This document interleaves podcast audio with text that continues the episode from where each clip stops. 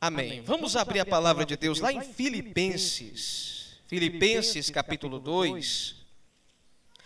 Nós vamos ler, irmãos, o versículo de número 12 e o versículo de número 13. Louvado seja Deus. Filipenses capítulo 2, versículo 12 e 13, onde aqui nesse texto nós vamos meditar sobre crescimento na salvação. Amém?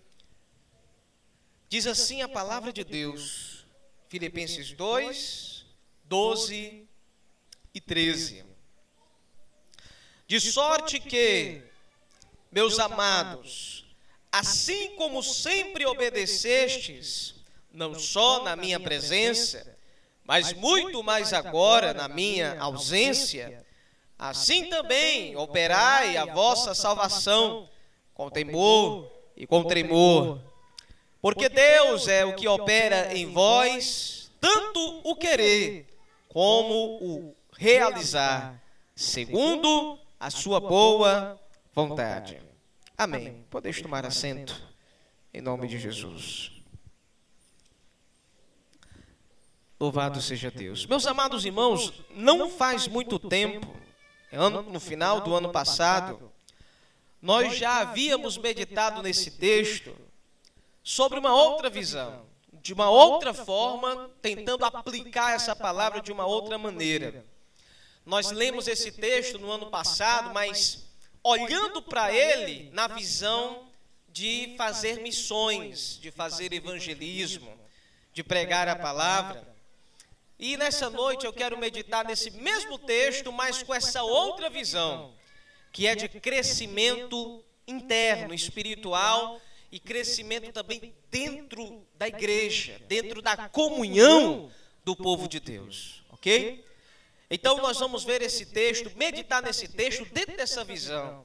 Ou seja, Deus nos salva, mas Ele nos salva já com um propósito bem determinado, que é de nos fazer crescer dentro da salvação em Jesus Cristo.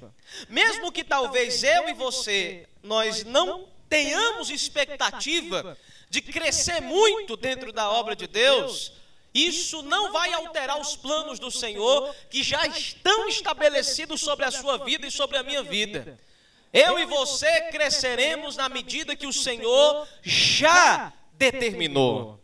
Quando nós aceitamos a Jesus pela fé, nada está, irmãos, fora do controle de Deus. No dia que nós levantamos a nossa mão, nos entregamos a Jesus, lá estava Deus, já sabendo de toda a nossa história já sabendo da maneira como nós iríamos crescer na fé, ele já sabia das suas quedas, ele já sabia dos seus momentos de força, mas ele também já sabia dos seus momentos de fraqueza. Pense comigo, Deus que é um Deus que é onisciente, ele já sabia de toda a sua história. Ele já sabe como é que você vai estar daqui a um ano. Ele já sabe os seus momentos de alegria dentro da igreja, mas ele também já sabia de todos os momentos de tristeza que você teria dentro da obra de Deus. Então toda a sua história já está escrita pela mão de Deus, toda a sua história já está traçada pelas mãos do Senhor, e isso, irmãos, dentro de nós é para causar em nós uma grande alegria. Uma grande alegria. Por quê, pastor? Porque se você serve a um Deus que não pode ser pego de surpresa, se você serve a um Deus que já está com as suas mãos guardando e protegendo a sua história, então você já sabe que lá no final de tudo você vai chegar vitorioso. Aleluia! Você vai chegar já com a vitória certa em suas mãos, você chegará salvo. A palavra fala que nós perseveraremos porque Ele primeiro por nós persevera. Nós temos certeza que vamos chegar lá no final, que entraremos no céu. Não é pela nossa força, não é por causa da nossa perseverança em nós mesmos. É porque já sabemos que, uma vez que Deus começou o plano da sua salvação em sua vida, Deus não começa nada para parar pelo meio do caminho. Deus não salvaria você para lá no meio da história ele perder você para o diabo. Sim, Porque é o diabo é que está mais interessado em ver você parar. É o diabo que está mais interessado em ver você ir para o inferno. É o diabo que está mais interessado em sua derrota, em minha derrota. E é Deus que está mais interessado em ver você vivendo uma vida vitoriosa pela fé. É Deus que está mais interessado em ver você vencendo o pecado. É Deus que está mais interessado em ver você vivendo uma vida de fervor na presença dEle, cheio do Espírito Santo, para poder fazer a obra dEle e encaminhar outras almas para Jesus. Se Ele, irmãos, está mais interessado, então Ele já tem tudo determinado. Deus já tem todas as armas espirituais preparadas para nos dar. Deus já tem todas as circunstâncias preparadas para não nos abandonar. O hino que nós acabamos de louvar aqui até lembra isso, esse hino 33. Olha como o autor do hino 33, da harpa cristã, foi inspirado na hora que ele escreveu. O que é que, o, o que, é que uma parte do hino fala? Senhor, com tua mão segura bem a minha, pois eu tão fraco sou, ó Salvador. Quando nós aceitamos Jesus pela fé, nós estendemos a nossa mão mas não é a nossa mão que segura na mão de Deus, irmãos, é Deus que segura na nossa mão.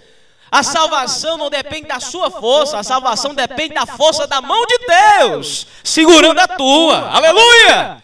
Uma vez, irmãos, então que essa força de Deus está te segurando, uma vez que essa força de Deus está lhe sustentando, então você pode ter esperança, expectativa de crescimento expectativa de vitória em meio à luta, expectativa de superação em meio às provas, expectativa de passar sim pelo vale. Cada um de nós vamos passar por nossos vales de tristeza, de angústia, de decepção. Mas de certeza de que o vale é apenas uma passagem para chegar lá em cima na presença de Deus. Todo vale só existe porque está no meio de duas montanhas. Você já parou para pensar isso? Vales só existem porque eles estão no meio do caminho entre duas montanhas, entre dois lugares mais altos. Você está numa montanha, começa a descer, descer, descer, descer, aí vem o vale, que é a parte mais baixa. E aquilo ali só é vale porque ele está antes agora de uma próxima montanha, ele está próximo antes de um local mais alto. Por isso não existe vale sem lugar mais alto. Não existe tribulação, luta e sofrimento sem a gente ter a certeza, a esperança de que nós vamos encontrar uma montanha de glória lá na frente, que nós vamos subir de novo. Nós passamos pela angústia, mas, mas já vendo lá na frente que nós vamos sair dela e vamos subir de novo na presença de Deus. Aleluia! Então entenda isso. Deus é o mais interessado em nosso crescimento. Por isso que o que nós queremos aqui meditar nesses minutos que se seguem é isso, essa expectativa de Deus. Deus é interessado no crescimento da nossa salvação. Como crentes, como aqueles que estão caminhando com Deus. Deus é interessado que a sua vida com Ele seja renovada de fé em fé, de glória em glória. Então quero ler aqui algumas passagens com você para lhe refrescar a memória, para lhe lembrar de que Deus ele não planejou para você uma vida monótona. Deus não planejou para você uma vida parada. Deus não planejou para você uma vida sem expectativas. E antes de nós entrarmos nos textos, que a palavra mostra isso para nós, a palavra insulta a gente a dizer que Deus quer o nosso crescimento. Só uma coisa já seria fundamental, irmãos, para a gente, a gente ter essa certeza. Rapaz, Deus não quer que a gente fique parado, não. Deus não quer que a gente não, não se desenvolva, não. Não, Ele quer que a gente se desenvolva. Baseado em quê, pastor? Baseado na bondade de Deus em relação à maldade do diabo. Meus irmãos, em tudo que o diabo faz, o diabo tem uma expectativa. De quê, pastor? De crescer. Não é não? Você olha para o mundo, você vê que a maldade do mundo ela parou, ela estabilizou ou ela vem crescendo nos últimos anos? Vem crescendo. Não há nada, irmãos, que o diabo não invista com a perspectiva, com a visão, dizer, rapaz, eu vou aqui botar uma, uma bocada de droga nesse bairro aqui, mas eu tenho certeza que daqui a uns 10 anos vai ter umas 15 ou 20 mais pontos de venda de droga nesse bairro. O mal aqui vai crescer.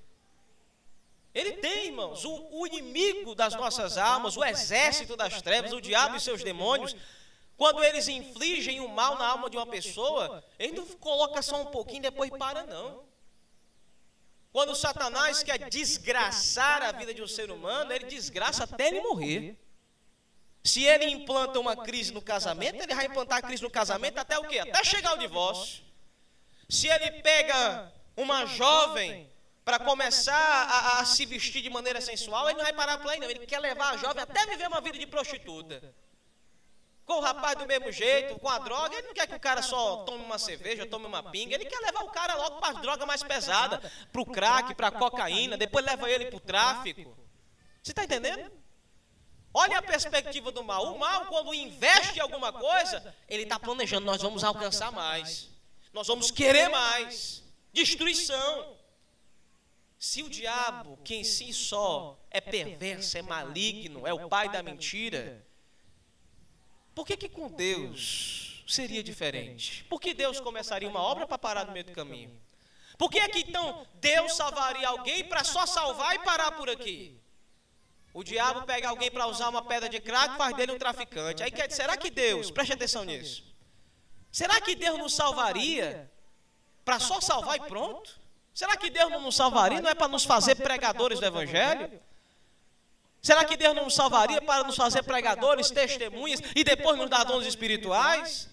Será que Deus nos salvaria para pregar, evangelizar, ter dons espirituais e ir para outros lugares ainda que o nosso, a nossa mente nem sonhou ainda em pisar para levar o evangelho? Pare para pensar nisso. Deus tem perspectivas novas e eu quero ir com um texto agora bíblico para nós vermos isso. Veja essa perspectiva de crescimento. Olha, Provérbios, vamos abrir lá em Provérbios, vamos ver duas passagens lá em Provérbios sobre isso. São passagens que falam de uma maneira geral, mas que lembram isso, essa importância do crescimento. Provérbios capítulo 4. Provérbios ali colado com o livro de Salmos, né? E o versículo, louvado seja Deus, versículo de número 18. E é um versículo até, inclusive, muito conhecido. Provérbios 4, 18. Olha o que, é que a palavra de Deus diz. Diz a palavra. Mas a vereda, ou o caminho dos justos, é como a luz da aurora, ou seja, a luz do amanhecer. Né? E aí ele continua dizendo que vai brilhando mais e mais até ser dia perfeito. Aleluia. Olha a perspectiva de crescimento. Quando o sol inicia na aurora, ao amanhecer, né? Entre quatro e meia, ali por 5 horas da tarde, 5 horas da manhã, dependendo do local do mundo, o sol começa de maneira tímida. O céu vai clareando de maneira muito tímida. Os primeiros raios de sol vão surgindo bem devagarzinho. O sol não nasce de uma vez, não. Tem um processo longo, né? Para os primeiros raios de sol ir surgindo, surgindo, surgindo. Mas aí a Bíblia fala, até ser dia perfeito. O que é dia perfeito na linguagem bíblica? Dia perfeito é quando o sol está na sua maior força. Está com a sua intensidade na maior força. E quando é que o sol está com a sua maior intensidade de força, irmãos? É quando ele está no meio-dia. É o pino do sol, o mais alto intensidade de clarão do sol é ao meio-dia, que ele está no ponto mais alto do céu. E aqui o salmista fala: está vendo? O caminho do justo é assim. Você aceita Jesus e talvez você possa começar de maneira tímida, vai passando os primeiros anos e ainda você vai ter daquela dificuldade, aquela luta, sem saber às vezes exatamente o que, que Deus quer fazer na sua vida, quais são os planos de Deus, onde você vai, com quem você, onde você deve pregar, quem você deve evangelizar, e assim por diante. Mas aí chega um momento na sua vida espiritual que você chega e chega na sua maior força. Aleluia. Ou seja, a Bíblia está falando isso para você. Nossa expectativa de vida espiritual é crescimento, é cada vez termos mais luz do Senhor, é cada vez termos mais intensidade de vida espiritual. Deus, irmãos, não nos chamou para ter menos oração. Deus está chamando você é para viver uma vida cada vez maior de oração. Deus não nos chamou para é, nos abatermos com certas tribulações. Deus está nos chamando para criar resistência para essas tribulações, para enfrentarmos tribulações maiores lá na frente com mais fé, com mais determinação. Olha a perspectiva de Deus. Agora, sabe qual é a perspectiva do homem? É o contrário. Se para Deus o caminho do crente é como a luz do amanhecer, ou seja, o sol começa tímido, vai crescendo, crescendo, e o ponto mais alto é o crente na sua maior luz, na sua maior força com Deus, é terminar a vida mais perto de Deus. Olha, outra coisa interessante: o sol, no círculo da terra, na nossa visão aqui na terra, o sol vai saindo assim do horizonte e vai subindo, subindo, subindo, até chegar no meio-dia. Preste atenção nisso. Nessa visão de comparação humana, da visão do sol nascendo, até chegar no ponto mais alto do céu, Deus revela isso com essa simbologia tão simples da palavra, que é o crente. No momento que se converte, começa a sua caminhada. O justo começa seu caminho. E ele vai indo, vai indo, vai indo, vai indo, vai indo. E quando ele chegar mais perto do céu, é que ele vai estar brilhando na sua maior força. Ou seja, a nossa caminhada é chegar mais perto de Deus a cada tempo que vai passando. Aleluia! Assim como as horas do dia vão passando e o sol vai ficando no ponto mais alto do céu, a vida do crente vai passando, vai passando, e o plano de Deus é que a tua vida seja um amanhecer. Você vai subindo cada vez mais, vai chegando mais perto de Deus, e quando tu chegar no ponto mais alto do céu, aí você vai entrar na presença do Senhor na eternidade. Aleluia! Você está entendendo isso? A sua vida, ela termina com um amanhecer. Mas na visão do mundo não é assim, não. Nossa vida não é amanhecer, nossa vida seria um entardecer. É o contrário. Na visão do mundo, você começa a sua vida no auge da sua força, aí a sua vida vai acabando e o seu brilho vai diminuindo, diminuindo, diminuindo, diminuindo, até chegar ao final do dia e começar a noite, as trevas. E sabe uma coisa que eu me lembro aqui agora? Jesus ele falou assim: orai para que todos nós possamos trabalhar de dia, porque a noite vem quando ninguém pode trabalhar. Sua vida não é o entardecer. Deus não lhe chamou para você aceitar Jesus no ápice da sua força e irem passando os anos e ir diminuindo, diminuindo, diminuindo e terminar a sua vida escurecido, acabado, sem nenhum raio de sol. Não foi para isso que Deus nos chamou. A visão de Deus para cada um de nós é diferente. Abra agora no capítulo 15 de Provérbios, você estava no Provérbios capítulo 4. Olha esse versículo aqui, versículo de número 24. Capítulo 15, versículo de número 24. A palavra de Deus vai dizer assim, Provérbios 15, 24. Para o entendido, o caminho da vida leva para cima, para que se desvie do inferno que está embaixo. Talvez até alguma outra tradução possa traduzir a palavra Sheol por sepultura. Mas de qualquer forma, olha o que a perspectiva bíblica está falando: teu caminho é para cima. Aleluia. Teu caminho é para a presença de Deus. Teu caminho é para o céu. A nossa natureza espiritual foi criada para desejar a presença de Deus. Então, nosso caminho, meu irmão, é de crescimento. Nosso caminho é de se desenvolver na presença do Senhor. Aleluia. Eu quero então agora ver o segundo ponto. O primeiro ponto é esse. Deus nos chamou para crescimento, para desenvolvimento, e a Bíblia mostra isso. Mesmo que a nossa natureza queira ir contra, nossa natureza se abata. O próprio salmista diz no Salmo 103, se eu não me engano, no verso 3, ele vai dizer: Senhor, tu conhece a nossa estrutura e tu sabe que somos pó. Deus sabe que a nossa natureza tem a tendência a se abater. Nossa natureza tem tendência a fraquejar, é ir para o chão, é ser derrotada. É por isso que Deus fala que nós devemos nos revestir do Espírito Santo para nós podermos ir para a natureza celestial, para termos o nosso alvo que é lá para cima, é lá para o céu. A gente luta é contra a nossa natureza mesmo. Enquanto a natureza terrena quer ir para baixo, a natureza espiritual quer ir para cima. Louvado seja Deus.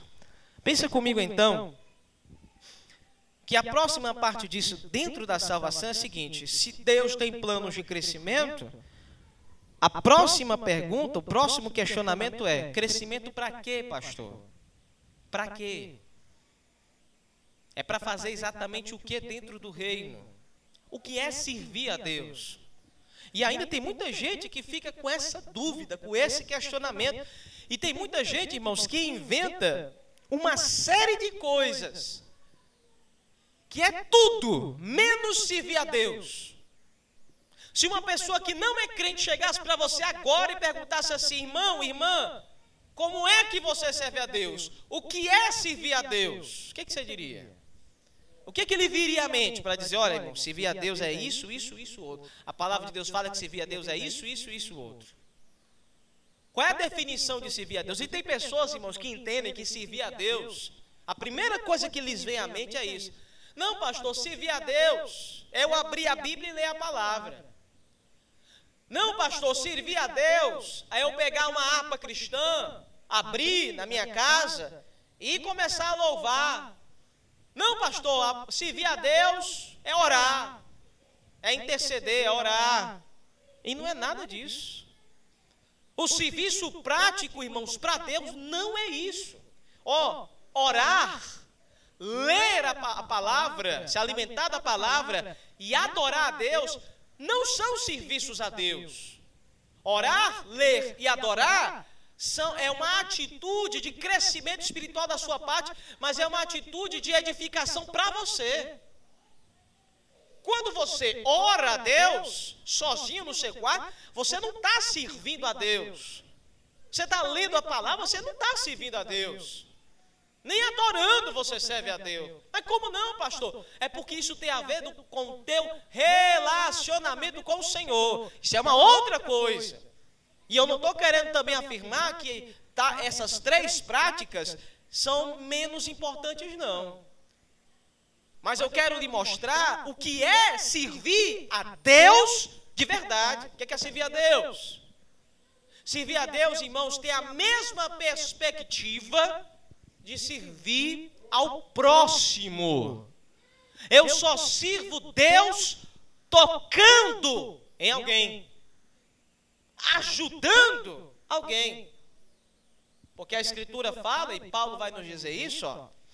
Vamos abrir lá em Atos, capítulo 17, e Paulo vai falar isso numa pregação evangelística, estando ele lá na cidade de Atenas, e trazendo para nós esse conceito tão simples, tão simples, mas que por vezes é deixado de lado. Ó. Atos dos Apóstolos, capítulo 17, versículos de número 24 e 25.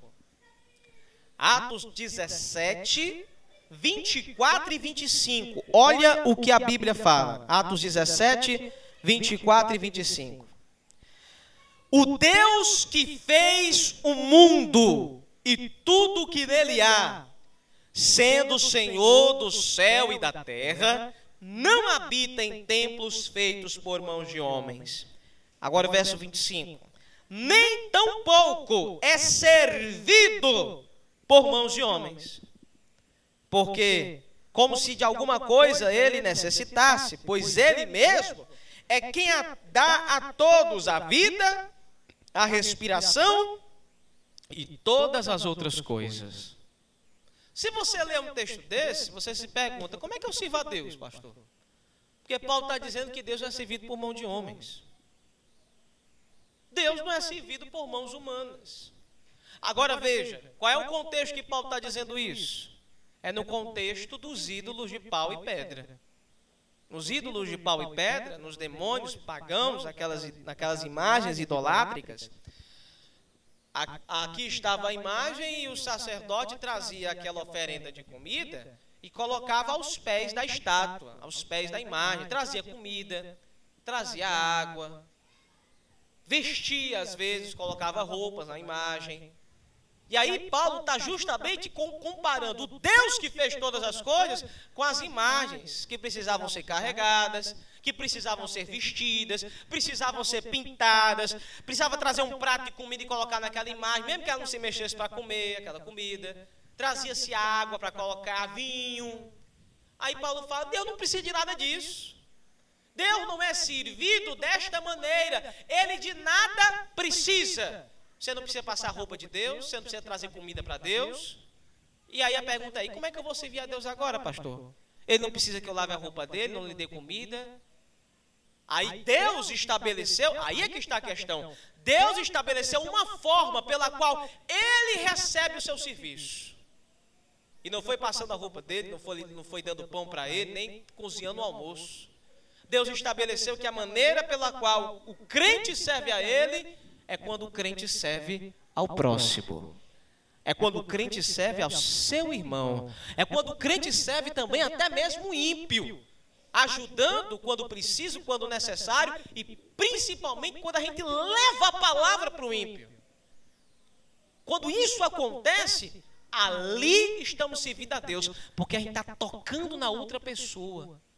Deus estabeleceu que essa seria a maneira. Pastor, eu estou com dúvida acerca disso. Vamos abrir lá em 1 Timóteo. E veja Paulo repetindo outra vez que servir a Deus é servir servindo aos outros. 1 Timóteo, capítulo 2,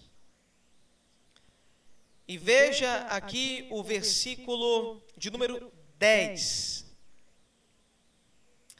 Vamos ver o 9 e o 10 para entender melhor. 1 Timóteo 2, versículo 9 e 10. Olha o que a palavra de Deus fala.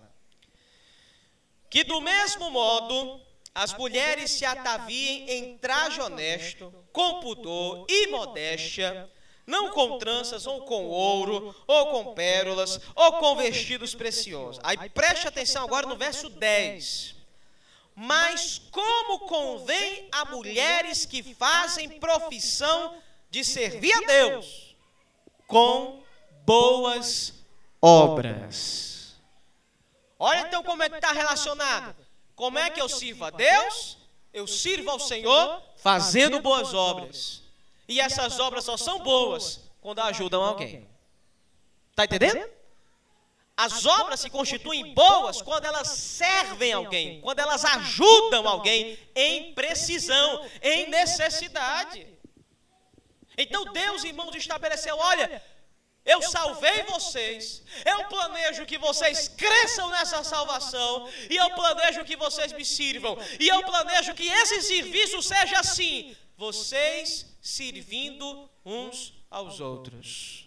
Porque quando você está servindo ao outro, aí sim você está me servindo. Quando você ora, adora e lê a palavra, você está só se ajudando a você mesmo. E é para fazer isso. E é para nós fazermos isso. Mas nós só servimos a Deus é quando nós estamos ajudando a outro. É quando você está lendo a palavra para outro. É quando você impõe as mãos sobre o outro em oração. É quando você aconselha alguém. Você está entendendo? É nessa perspectiva de Deus o ato do serviço. E agora eu quero ler com você uma outra passagem em Romanos capítulo 12, onde Paulo vai falar agora para nós uma coisa muito interessante sobre servir a Ele, servir a Deus. Romanos capítulo 12, versículo 3. Olha o que aqui Deus fala. Romanos capítulo 12,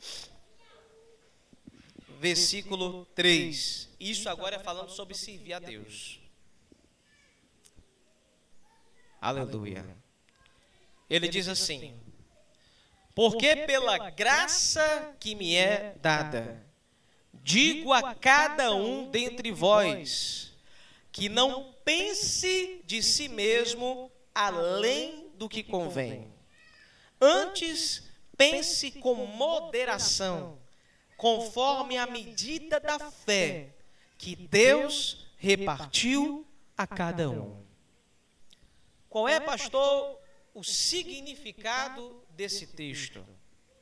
Você entende melhor esse texto quando você lê o contexto. E o contexto desse versículo está falando sobre eu e você sermos membros do corpo de Cristo, que é a igreja. E onde Paulo fala que cada membro tem uma função específica. E onde Paulo fala mais ainda que por eu ser membro desse corpo e você também ser membro desse corpo, o que você faz me afeta. E o que eu faço afeta você. Se você fizer algo bem feito dentro do corpo de Cristo, isto vai me abençoar. Se eu fizer algo bem feito no corpo de Cristo, isto vai abençoar você. Mas também da mesma forma, se você fizer algo ruim, prejudicial, vai me perturbar. E eu também posso acabar perturbando a sua vida se eu não vigiar. Porque a gente está ligado de uma maneira tão próxima, tão íntima uns dos outros, que mesmo que a gente talvez não bata papo um com o outro constantemente, mesmo que a gente não esteja tão perto um do outro todo dia, espiritualmente falando, nós estamos ligados. Se algo acontece com você, de certa forma está acontecendo comigo também seja de bom ou seja de ruim. E é dentro desse contexto onde está todo mundo unido um com o outro, é que Paulo fala: olha, cada um de vocês pense de maneira justa, de uma medida justa, conforme a, a fé que Deus deu a cada um. Ou seja, Paulo está falando de serviço a Deus. Deus lhe deu uma fé para você servir a Ele. Deus lhe deu um dom para você servir a Ele. Mas ele está falando assim: olha, não queira ir além do que Deus lhe mandou você fazer. Não vá além. Porque se você for além, você vai se prejudicar, vai prejudicar a igreja. Aí tem gente que pode até pensar assim, mas pastor, como é que pode, né? Quer dizer, pastor, que se eu quiser fazer mais do que Deus me chamou, quando eu digo mais, não é só em, em intensidade, não. Eu estou falando mais, é uma coisa fora daquilo que o Senhor lhe mandou fazer. Deus lhe mandou fazer só isso. Aí, não, eu vou querer também ir por aqui, vou, vou para fazer essa outra atividade. Aí, não faça não. Só faça aquilo segundo a medida da fé que Deus tem colocado em seu coração. É para trabalhar só com isso? Trabalhe só com isso. Você pode até dar uma força ali a colar em outras áreas da igreja, mas o que queima no seu coração é isso aqui, então se dedique de todo o coração no serviço a Deus. Não vá além. E Paulo fala em duas formas, ó. Não vá além querendo fazer mais, mas faça de maneira justa. O que é que é de maneira justa? Faça isso e não queira fazer menos. Porque é tanto pecado, é tanto erro, irmãos, da gente querer fazer mais do que Deus não mandou, mas também se eu quiser fazer menos do que Deus tem planejado, eu também estou errando. Então, Paulo está dizendo para vocês: faça de maneira justa.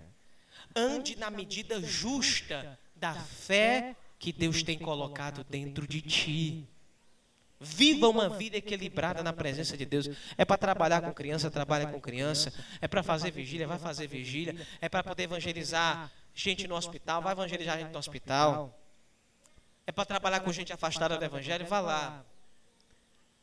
Com qualquer coisa que seja que Deus, que Deus faz queimar isso em seu coração, faça e faça exatamente, nem para mais nem para menos, segundo a justa medida de fé que Deus tem colocado em ti.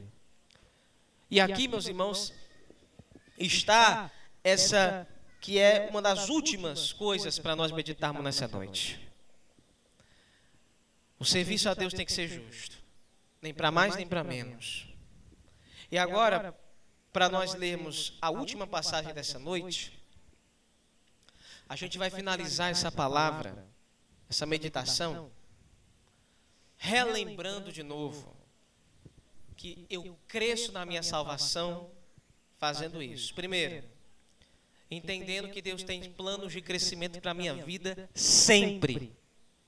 Nossa vida é um amanhecer, é progredir. Nossa vida não é um entardecer, que é um declinar, um destruir, um acabar. A segunda coisa é entender que Deus estabeleceu um serviço correto para eu fazer. E esse serviço sempre vai envolver pessoas, sempre vai envolver gente. Ou irmão dentro da igreja, ou ímpio lá fora. Não tem possibilidade de você servir a Deus, você trancado na sua casa, sozinho, em meditação, como se fosse um monge. Como a igreja católica até inventou, né? Porque os mosteiros, os monges, as freiras, o, o início de tudo isso foi lá para o ano 300 e alguma coisa, onde os mosteiros começaram a crescer, onde as pessoas diziam: Ah, o mundo está muito cruel, ah, a igreja está muito desviada, vamos fazer o quê? Vamos fazer um lugar só para a gente poder viver sozinho, afastado de todo mundo, onde a gente ore, louve, leia a Bíblia e vamos esperar Jesus voltar. O mosteiro foi criado com essa perspectiva nem eu vou para o mundo, para os ímpios, pregar no meio deles, porque eu estou enojado deles, mas eu também nem vou ficar em contato com a igreja, porque eu sei que na igreja tem problema, na igreja tem dissensão, na igreja às vezes eu me decepciono com os irmãos, então eu não quero nem igreja nem mundo, eu vou ficar isolado. E a gente vê pela palavra que isso não é de Deus. Deus não planejou o serviço isolado.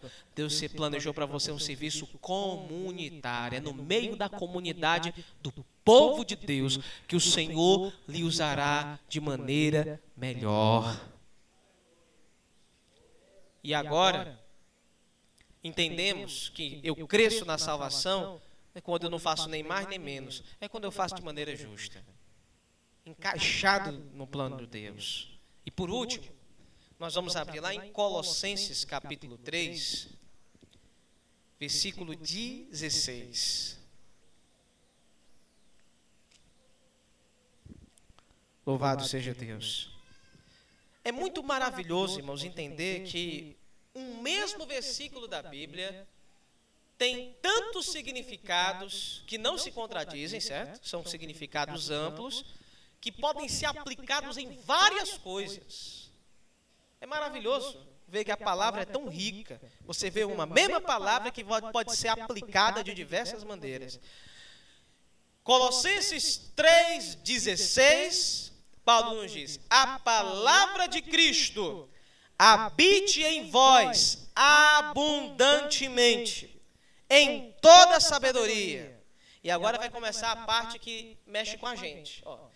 Ensinando-vos e admoestando-vos uns aos outros, com salmos, hinos, cânticos espirituais cantando ao Senhor com graça em vosso coração.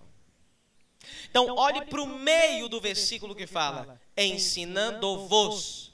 Isso quer dizer o seguinte: ensinando um ao outro. Você ensina para o seu irmão, seu irmão ensina para você. Admoestando-vos. Admoestar é advertir, é repreender, é chamar a atenção, é puxar a orelha. E ele fala: puxa a orelha do teu irmão e deixa o teu irmão puxar a tua orelha também quando preciso for. Quando você estiver se equivocando em alguma coisa, errando em alguma coisa, permita que o outro lhe advirta. E quando Deus mandar você também falar, advirta o outro. Advirta. Admoestando-vos, ensinando-vos uns aos outros. Então tudo aqui gira em torno dessa comunhão dentro da igreja. Eu estou crescendo na minha salvação quando eu entendo, irmãos, esse meu papel dentro do, do, reino de Deus, dentro da igreja, dentro do povo do Senhor. Eu estou aqui com um propósito. Eu estou no meio da igreja com um propósito, com um plano determinado pelo Senhor. Deus vai de alguma maneira me usar para eu ensinar alguém alguma coisa de bom. Deus vai me usar de alguma maneira para eu advertir outro, mostrar para o outro que ele está tá errando nessa decisão. Deus vai me usar para aconselhar alguém. E é Deus que vai fazer isso. Eu não vou ficar confiando na minha própria sabedoria, na minha própria, na minha experiência de vida somente não. Porque se a gente fosse aqui se guiar pela experiência de vida, né? Olha, eu só vou ver alguém que tenha uma grande experiência de vida. A primeira pessoa que vocês iam deixar de ouvir era o pastor, que é novo demais. Não tem ele experiência de vida para, para poder lhe passar em muitas coisas. Nós cremos que nós estamos aqui nos alimentando e nos ensinando uns aos outros, porque é o que? É a palavra de Deus, que em nós nos usa para poder ajudar alguém. Então você vai chamar a atenção do outro, mas é com base nisso aqui. Você vai aconselhar o outro com isso aqui aberto. Você vai orar pelo outro com isso aqui aberto. Com este livro santo de Deus aberto. Assim nós vamos crescendo. Então quero terminar essa mensagem dizendo isso para nós, irmãos. Que planos de Deus maravilhosos com expectativa de crescimento. Nós devemos orar por isso. Devemos orar porque eis aí está o diabo planejando novas coisas grandes nesse ano que se inicia para destruir muita gente, para acabar com a vida de muitas pessoas. O diabo esse ano vai levantar mais traficantes, mais ladrões, mais mentirosos, mais corruptos, mais enganadores. Gente que agora, irmãos, lá no mundo, lá nas trevas, está começando a engatinhar no mal, daqui para o final do, do ano, ele vai estar um expert. Vai estar no modo avançado. E é nisso, nessa perspectiva que eu pergunto: eu e você precisamos nos enxergar até o final do ano como um povo de Deus que vai chegar no final desse ano muito mais corajoso. Nós vamos chegar ao final desse ano muito mais ousados. Nós vamos chegar ao final desse ano com planos maiores de Deus sendo cumpridos em nossa vida. Aleluia! Porque afinal de contas, Deus não pode ficar para trás do diabo. Deus em seus planos não pode ficar para trás em relação ao que o diabo planeja. Vamos nos encaixar nos planos de Deus, vamos ter a perspectiva do, do, Senhor, vamos ter, irmãos, a visão de Deus, a mesma visão que Deus tem para a tua vida, tem essa mesma visão também. Não se diminua, não. Não se, não se abata, não. Não fique olhando para baixo, não. Não deixe as tribulações lhe abater e colocar a sua visão para baixo, quando a palavra de Deus fala que o caminho do justo é para cima, é para o alto. Aleluia! Jesus diz lá no Evangelho, quando vides essas coisas acontecendo, e essas coisas eram sinais dos últimos tempos, ele fala: quando vides essas coisas acontecendo, levantai a vossa cabeça, aleluia, olhai para o alto, porque a vossa redenção se aproxima. Ou seja, ele está dizendo: as coisas estão piorando, está ficando difícil, o mundo está piorando. Levante a cabeça, Ele está às portas e Ele está com o poder dele para derramar sobre a sua vida e para lhe usar poderosamente nesses últimos tempos. Louvado seja Deus! É você que tem que ter fé nisso para Deus lhe usar. Para Deus lhe usar. Vamos ficar de pé em nome de Jesus e vamos orar agradecendo ao Senhor. Aleluia. Vamos orar, vamos clamar ao Senhor. Deus